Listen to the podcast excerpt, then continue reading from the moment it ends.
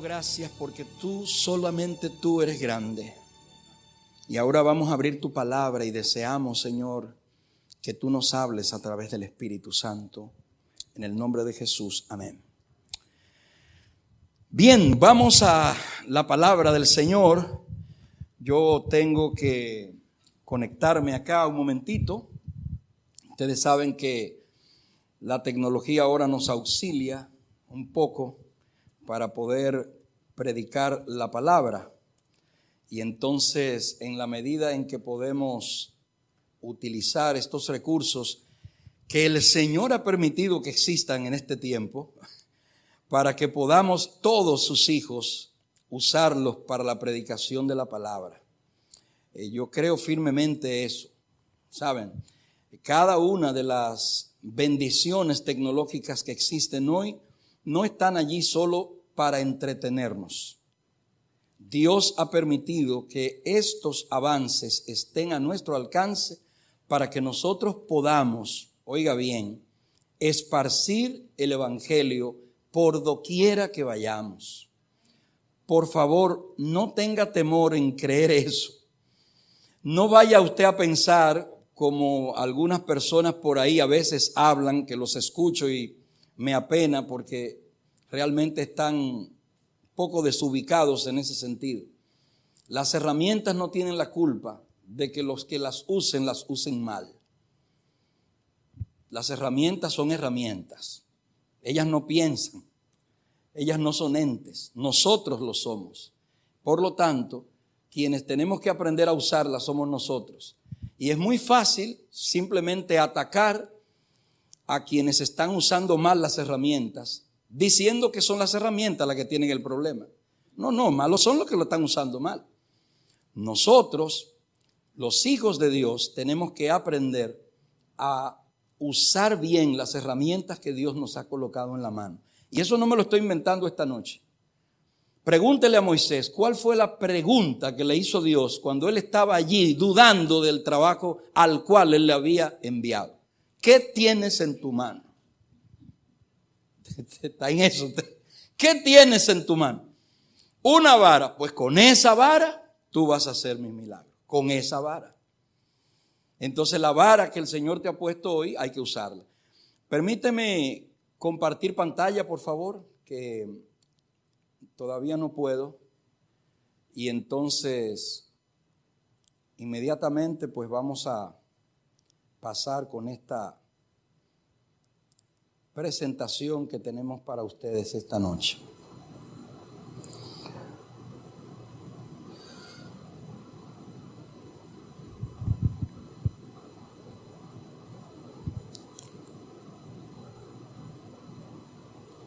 ¿Estamos listos? Creo que sí. Entonces, vamos a compartir pantalla ahora. Muy bien. Aquí está. Compartir. Y ahí está. ¿Llamados a qué? A ser discípulos. Nosotros estamos muy acostumbrados en la iglesia a, a oír esa palabra, discípulos. Porque está en la Biblia, la leemos. Y la mayoría de nosotros tiene una idea particular de qué es un discípulo aunque hay definiciones diversas de lo que es un discípulo. Pero me gusta más tratar con, lo que usted conoce. Por eso me gustaría escuchar por lo menos dos definiciones que ustedes le darían a la palabra discípulo. Vamos a ver, ¿quién va a ser el primero? Manolo. Un mensajero en nombre de alguien. Discípulo, muy bien. El que imita a otra persona, muy bien. Tú andas cerca. Tú andas cerca. El que imita a otra persona. A ver usted, hermana. Un seguidor. También anda, ya usted se pergó un chisma. Él, casi llegó, pero usted dio como tres pasos más cerca. un seguidor. ¿Alguien más? Dígame ya. ¿Quién? No veo yo por las luces. Nadie más tiene una idea. Dígame allá. El que imita a su maestro. Me gustó mucho esa. Esa es tal vez la que está más adecuada a la definición bíblica de lo que es un discípulo.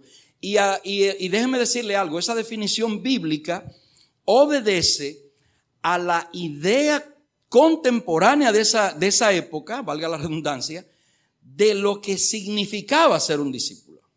Ok, era muy común que fuera eh, el discípulo el que saliera y viviera detrás del maestro. Eso era muy común en la época en que Jesús vino a esta tierra.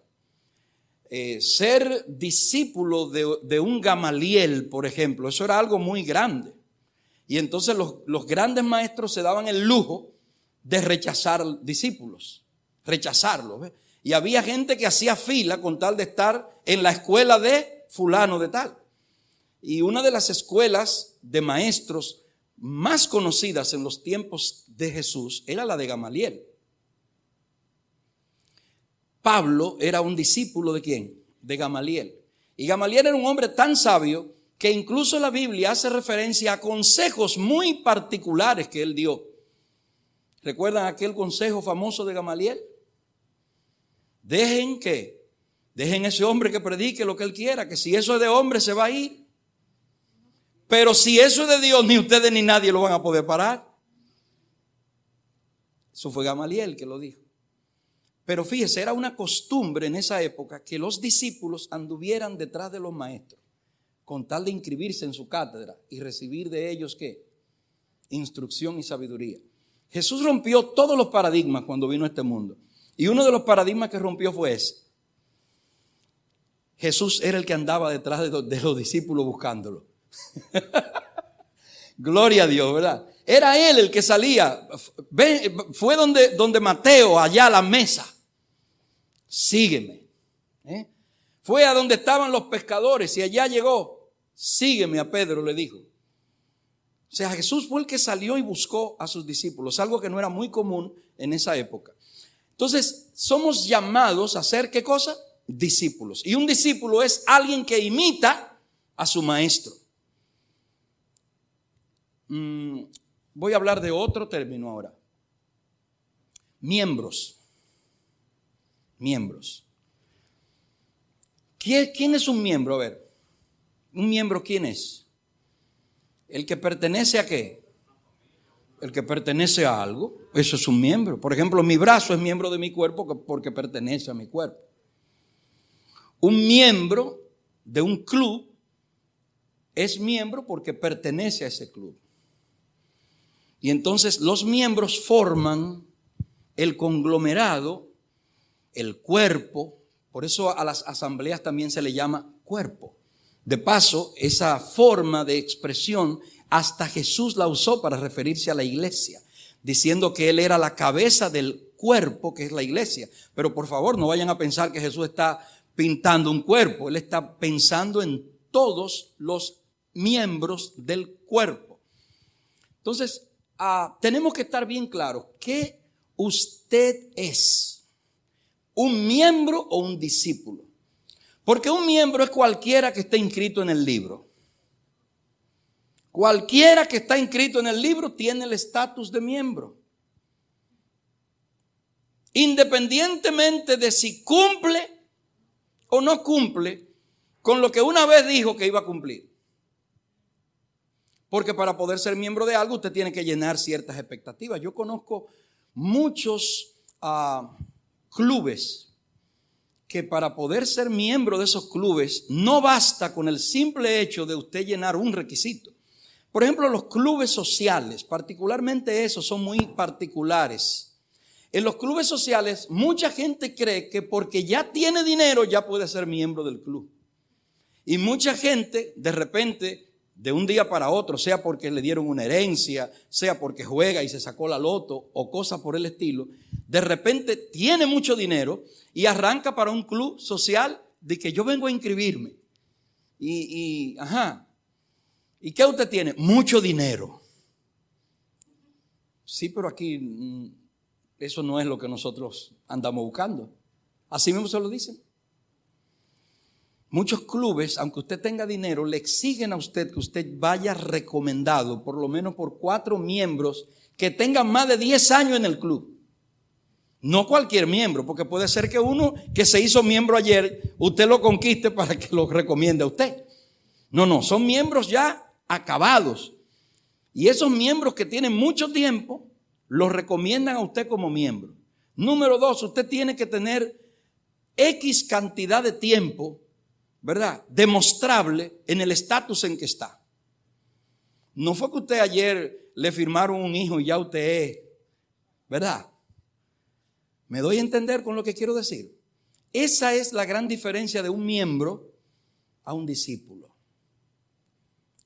Cualquiera, por X circunstancias, se convierte en miembro. Pero no necesariamente se convierte en un discípulo por eso. Mateo 10, 28, eh, perdonen el 18 ahí, porque es Mateo 28 del 18 al 20. Jesús se acercó y les habló diciendo, toda potestad me es dada en el cielo y en la tierra. Por tanto, id y haced miembros. Yo quiero ir, ir despacio porque me interesa que usted pueda asimilar que ser un miembro no es algo malo. Yo no estoy en contra de eso, al contrario. Ojalá y tengamos muchos miembros.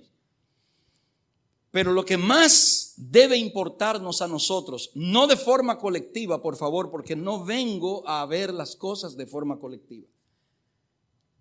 Para verlo de forma colectiva, para eso están los miembros.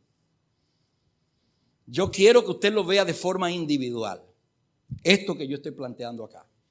Toda potestad me es dada en el cielo y en la tierra. Por tanto, id y haced discípulos. En el español nosotros vemos como, como un juego de tres palabras. Id, uno, cuatro. Id y haced discípulos. En el griego realmente es una palabra. Una sola. La traducción debería ser discipular. Como en el español se usa el ad, ¿verdad? Discipulad sería entonces la traducción más apegada al sentido que se usa en el original. Id y discipulad es para poder acercarlo un poco al sentido del español. Pero en el griego la palabra es una palabra de esas que hay compuestas, pero que es una palabra.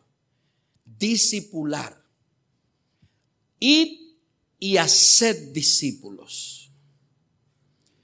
Y allí dice, a todas las naciones. Otro tema con la traducción. Utilizaron naciones.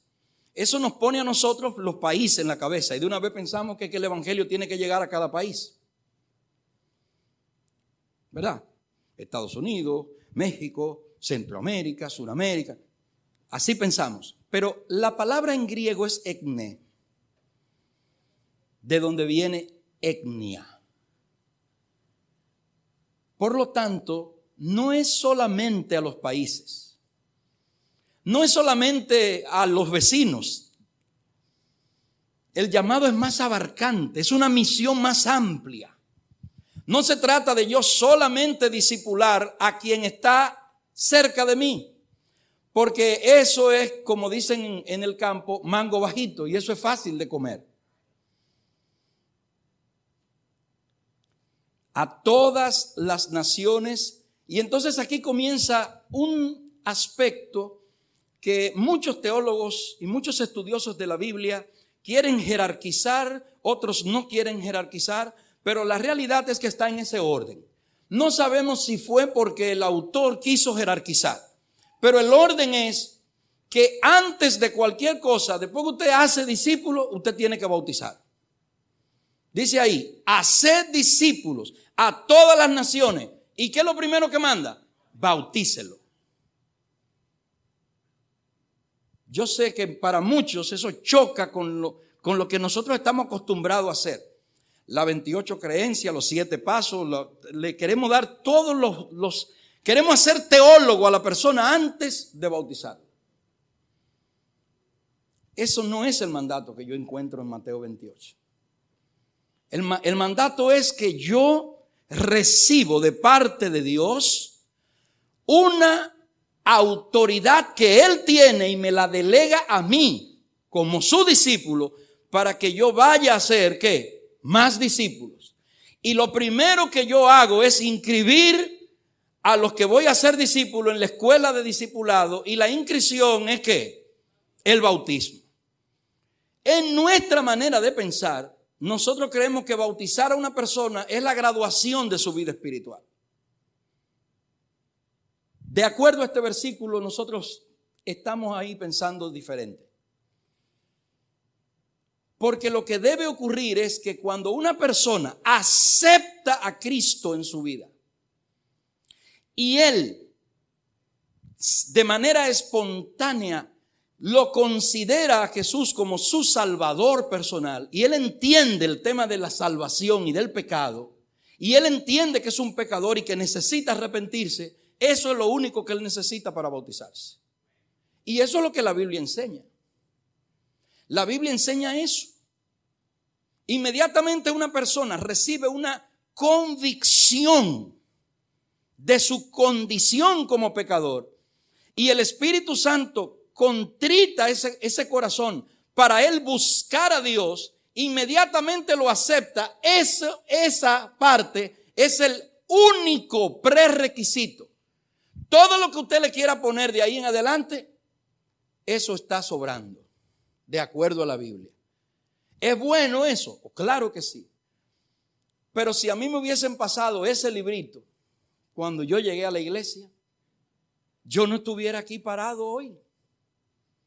Porque cuando yo llegué a la iglesia, yo ni sabía lo que era fe de Jesús, ni conocía lo que era doctrina, yo no sabía cómo era que se guardaba un sábado, nada de eso. Yo simplemente entendí que el Señor me había perdonado de mis pecados, que había muerto por mí en la cruz y yo había aceptado eso. De ahí en adelante cualquier cosa que venga, yo la resuelvo después. Pero mientras tanto, yo les recuerdo esta frase que le dije a mis directores de escuela y líderes de ese entonces allá en Osama, Pastor Caro y compañía. Ya yo tomé una decisión. Porque no me querían bautizar. Es en, señor, en esta iglesia antes para usted bautizarse, eso era un lío. No me querían bautizar. La excusa, bueno, yo había llegado al colegio ese mismo día, ese mismo día, bebiéndome una cerveza en la puerta de la escuela.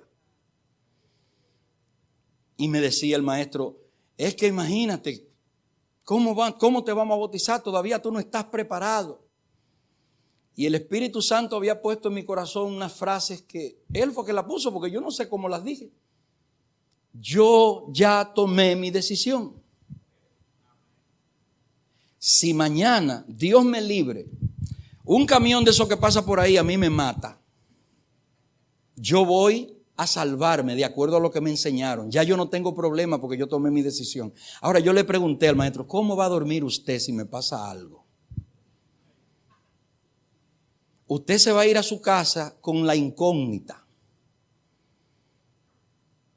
Porque no sabrá. Porque eso es un tema entre Dios y yo, ¿verdad?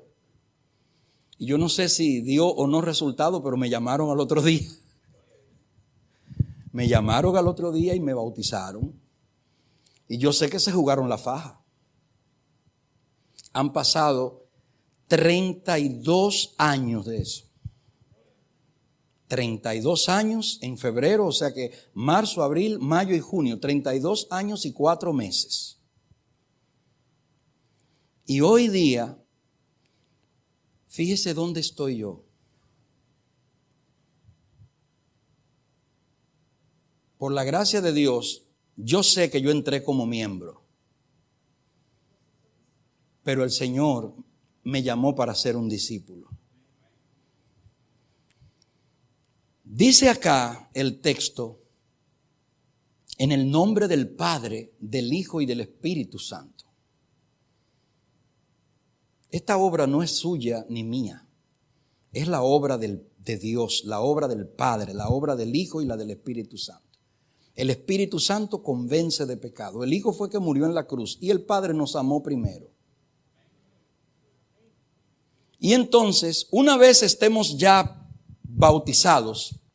Entonces, ¿cuál es el deber del cuerpo ahora? Oiga lo que dice aquí. Enseñarles que guarden todas las cosas que os he mandado. Lo que pasa es que esa es la parte dura y difícil del trabajo.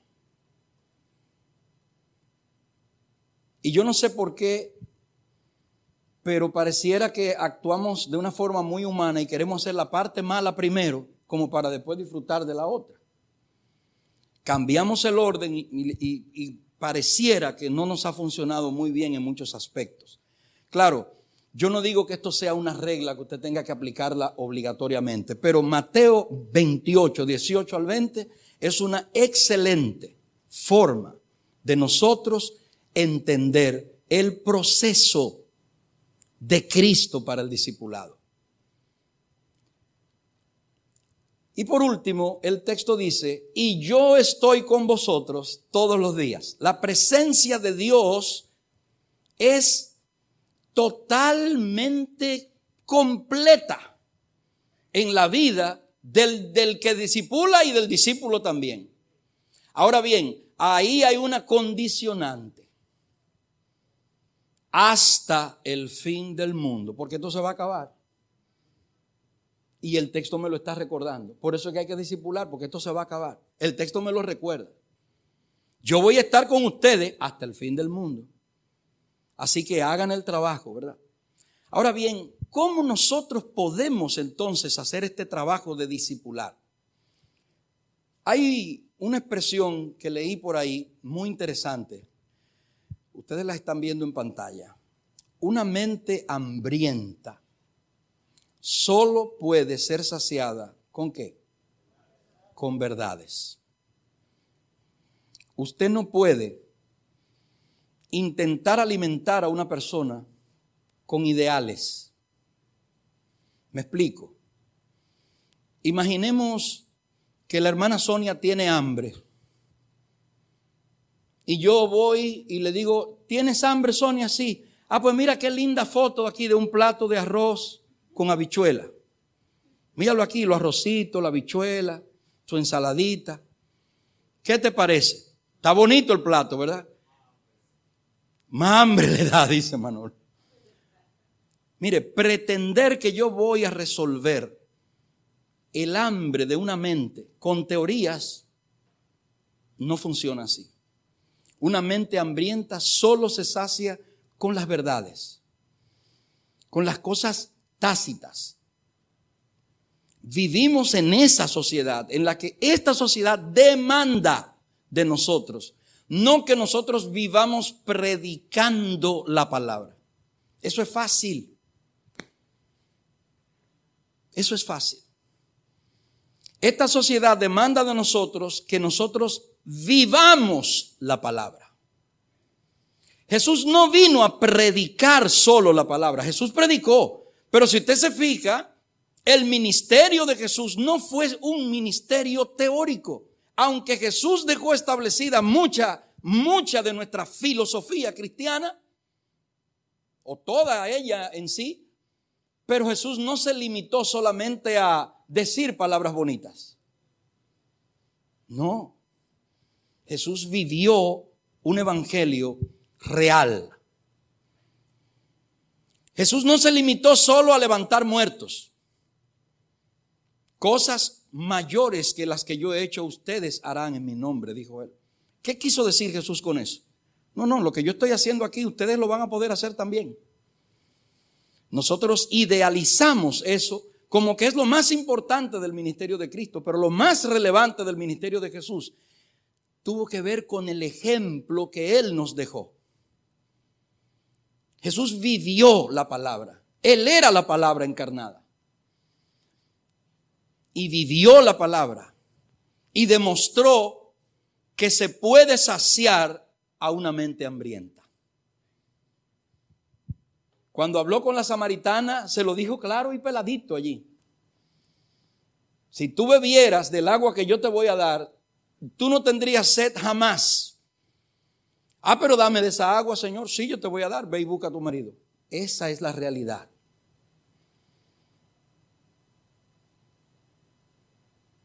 Ay Señor, no puedo, porque no tengo.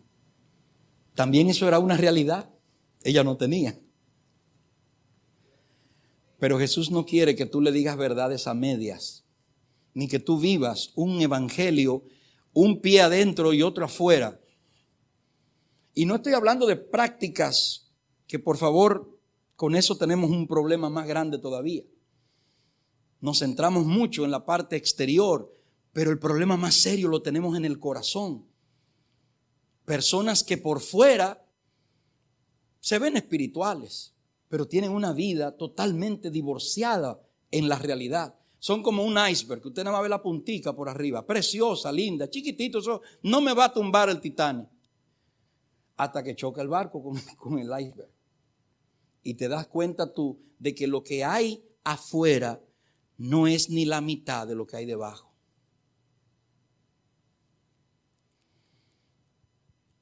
El Padre nos envió a nosotros como envió a Jesús. Nosotros tenemos que hacer eso mismo. Nosotros tenemos que vivir un evangelio práctico. Y para poder hacer eso necesitamos hacer discípulos. La diferencia no es algo fortuito, es importante. Por eso la gran interrogante de esta noche para los miembros de esta iglesia, que durante 60 años ha estado enclavada en este lugar como un estandarte de la verdad, es la siguiente. ¿Qué eres tú? ¿Un miembro de la iglesia adventista del séptimo día o un discípulo de Cristo? Porque si tu respuesta es, ah, yo soy las dos cosas, pastor. Yo te voy a decir esta noche, suena bonito eso, pero la respuesta correcta es, yo soy un discípulo de Cristo. Después yo soy adventista del séptimo día. Pero yo soy un discípulo de Cristo. Y como discípulo de Cristo tengo que vivir de acuerdo a lo que Cristo enseña. Y ustedes saben por qué yo digo eso, con mucha responsabilidad. Porque si usted no entiende lo que es ser un discípulo de Cristo, entonces usted va a tener problemas serios cuando usted encuentre a Jesús haciendo cosas que probablemente usted cuestiona. Pregúntele a los fariseos a ver si no es así. Llegó un momento en que las normas y los estamentos de la vida religiosa de esa época se, interpusieron entre el Mesías que viene el Mesías que estamos esperando, el que creemos que va a venir y de repente cuando Él viene, ¿qué dice la propia palabra? A lo suyo vino y los suyos no le recibieron. ¿Por qué? Porque ellos estaban esperando otra cosa. Hace unos días vi una publicación que me indignó y yo sé que a muchos de ustedes también. Un indigente murió de hambre frente a una iglesia. Eso es desgarrante. ¿Usted se imagina una persona que por falta de comida se murió frente a una iglesia? Eso le dio la vuelta al mundo. ¿Y por qué usted cree que le dio la vuelta al mundo? Por un detalle nada más. Usted me dirá, pastor, que, que ataca mucho. Que... Sí, el enemigo quiere hacerle daño a la iglesia. Pero por favor, no le eche la culpa al enemigo de, de, nuestra incapacidad para hacer la obra que Dios quiere que hagamos. Cuando nosotros como individuos, no como iglesia, entendamos eso, muchas cosas van a ser diferentes.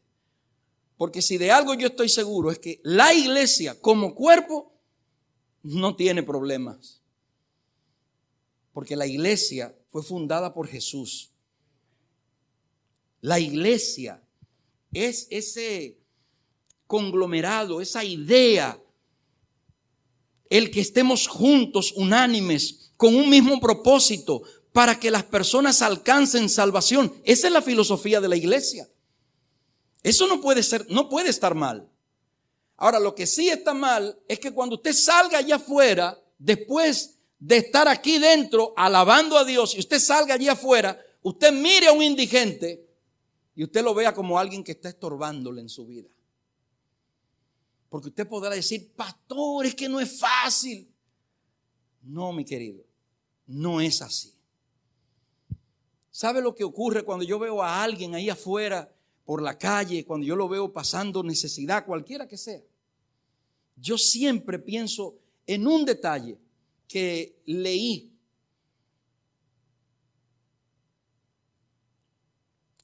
Nosotros tenemos que aprender a mirar en las personas de afuera a candidatos al reino de los cielos. Cada persona que nosotros vemos ahí afuera es un candidato a ser un hijo de Dios. Y las razones por las que está él perdido, acabado, destrozado allí afuera, sin hogar, solo, ¿usted sabe quién tiene la culpa de eso? El enemigo. Y Dios nos da a nosotros la oportunidad de ayudarlo a Él a realizar esa obra. Pero, como vivimos en un mundo post, ya hablan de post-postmoderno, donde las personas quieren tener respuestas a todo, a veces es difícil entenderlo. Hay una historia famosa ya, de una viuda pobre que oraba en su sala con mucho fervor al Señor, porque no tenía que comer. Y ella oraba en voz alta, Señor, mi Dios, tú sabes que tengo necesidad. Mi familia necesita alimento y yo no tengo. Pero tú eres el Dios todopoderoso. Y mientras ella oraba, un ateo pasó por el frente de su casa y la escuchó orando. Y se acercó a la ventana. Y mientras él la oía, exclamaba para él, esta pobre mujer, si ella supiera, si ella fuera inteligente y entendiera que Dios no existe y que nadie la está escuchando, que no tiene sentido lo que ella está haciendo. Pero me da tanta pena que voy a ir al supermercado a comprarle algo de comida para que la pobre no se muera de hambre. Y el hombre fue, hizo una comprita, la trajo, le tocó la puerta y le dijo a la señora, mire, yo la escuché orando y me dio tanta pena porque yo sé que no, usted no va a recibir respuesta. Así que le traje una comprita para que usted no pase hambre. Y la viuda lo miró y le dijo, ¿y quién es usted para usted no darse cuenta de que el Dios al cual yo le oro es tan poderoso que si tiene que mandar a un ateo para que haga lo que él tiene que hacer, lo manda? Eso es lo que nosotros tenemos que entender.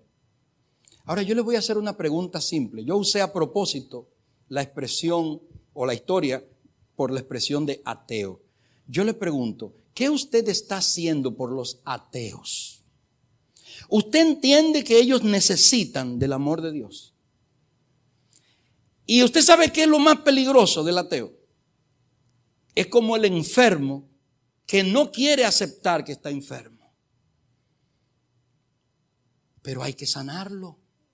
Y usted y yo somos los que el Señor ha comisionado para realizar esa obra de sanarlos. Nosotros necesitamos romper la monotonía de nuestra labor religiosa. Estamos haciendo una obra en el mundo, pero no manifestamos suficiente actividad y celo. Si fuésemos más fervorosos, los hombres se convencerían de la verdad de nuestro mensaje. La manera inocua y monótona en que servimos a Dios. Oiga, qué expresión. Inocua y monótona en que servimos a Dios rechaza a muchas almas de una clase superior, hablando de, de diferentes clases sociales, de individuos así que supuestamente no conocen ni quieren creer, los escépticos, las personas con mentalidad secular, etc. Y ellos necesitan ver un celo profundo, ferviente y santificado. La religión legal no responderá a las necesidades de esta época. Podemos cumplir todos los actos exteriores de servicio y estar, sin embargo, tan destituidos de la influencia vivificadora del Espíritu Santo como estaban destituidas de rocío y lluvia las colinas de Gilboa. Todos necesitamos lluvia espiritual, todos. Y necesitamos también los brillantes rayos del sol de justicia para enternecer. Y oiga la otra palabra interesante, subyugar nuestro corazón debemos ser siempre tan firmes en los principios como una roca. Me encanta la forma en la que la hermana White describe esto. Equilibrado. Debemos ser firmes en nuestros principios, como una roca. Debemos enseñar los principios bíblicos y apoyarlos por una práctica. ¿Por qué? Por una práctica santa. El problema es que nada más queremos andar derechito pero no queremos practicar las cosas que el Señor desea que practiquemos. Y de esa manera es realmente cuando seremos verdaderamente discípulos. Lucas 9:23, y decía a todos, si alguno quiere venir en pos de mí, niéguese a sí mismo, tome qué cosa? Su cruz. ¿Y qué cosa? Y sígame. El llamado es claro, sencillo, simple, diría yo, seguir al maestro, seguirlo. Usted y yo estamos siendo llamados por Dios a seguirlo, a ser sus discípulos. Gloria a Dios que también somos miembros. Y como miembros tenemos que actuar, tenemos que colaborar, tenemos que ser parte. Pero primero aprendamos a ser discípulos. ¿Cuál es entonces la función más importante de un discípulo? Hacer discípulos. Un discípulo hace discípulos. ¿Y una iglesia qué más hace? ¿Usted sabe qué es lo que hace una iglesia? Alguien me enseñó esto los otros días y me, impactó grandemente. Isidora, ¿Cuál es el fruto del árbol del mango? ¿Cómo se llama? ¿Qué da una mata de mango? No. Le dije que me impactó, porque yo al igual que usted contesté de una vez. Y qué estrellada me di.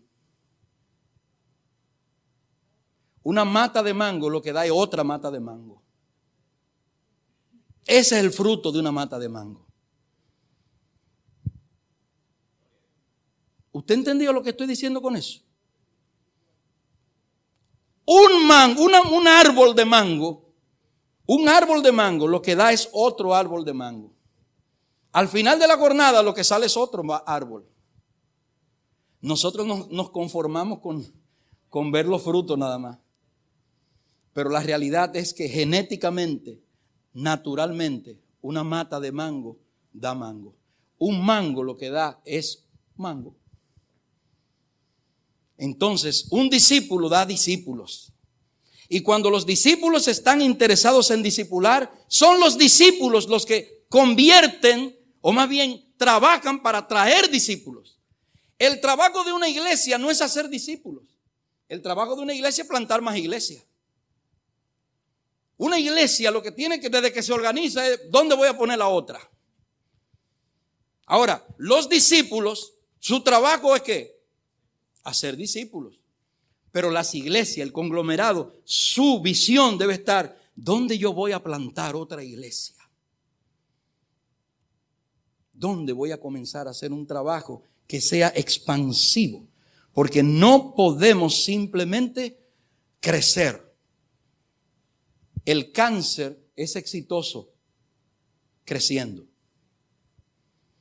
pero no hay desarrollo en el crecimiento. Nosotros necesitamos desarrollarnos.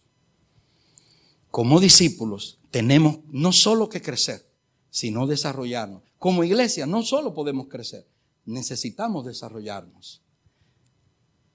Así que Dios nos hace un llamado. ¿A qué nos está, nos está llamando el Señor hoy? A ser discípulos. Yo quisiera, con este último himno que voy a cantar para terminar mi intervención esta noche, hacer ese llamado a ustedes.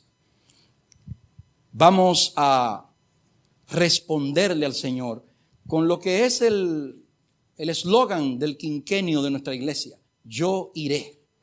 ¿Qué les parece? Adelante.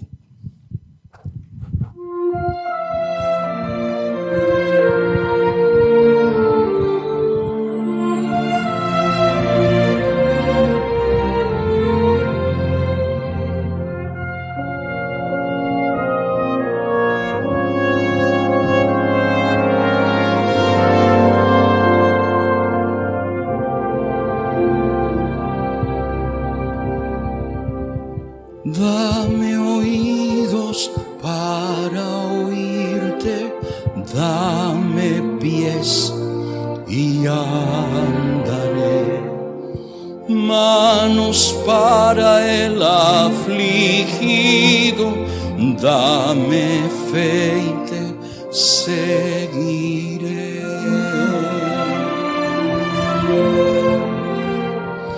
Dame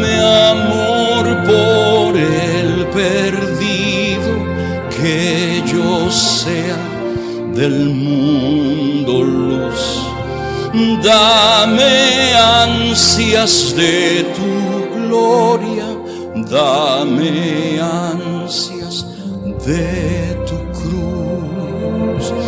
Yo iré siguiendo tu voluntad, dejaré el confort atrás. Yo iré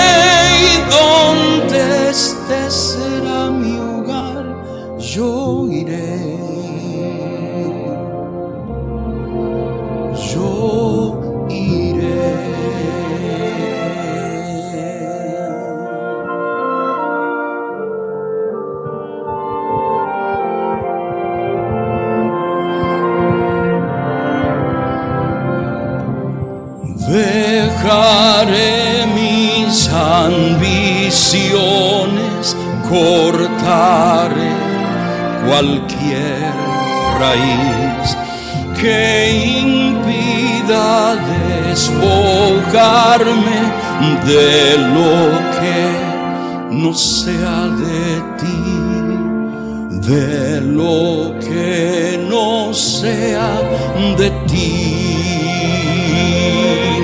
Por la fe te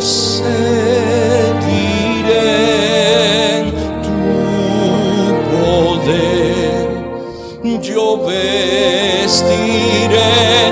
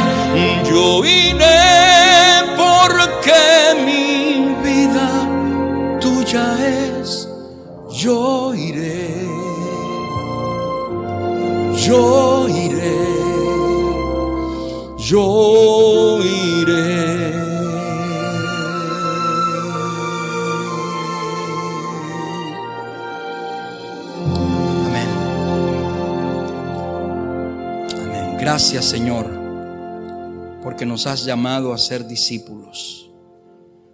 Gracias porque nos das la oportunidad esta noche al escuchar tu palabra de sentirnos desafiados por ti para aceptar el llamado. Danos del Espíritu Santo, danos el poder para realizar la obra a la cual nos has encomendado. En el nombre de Jesús. Amén. Amén. Que Dios les bendiga.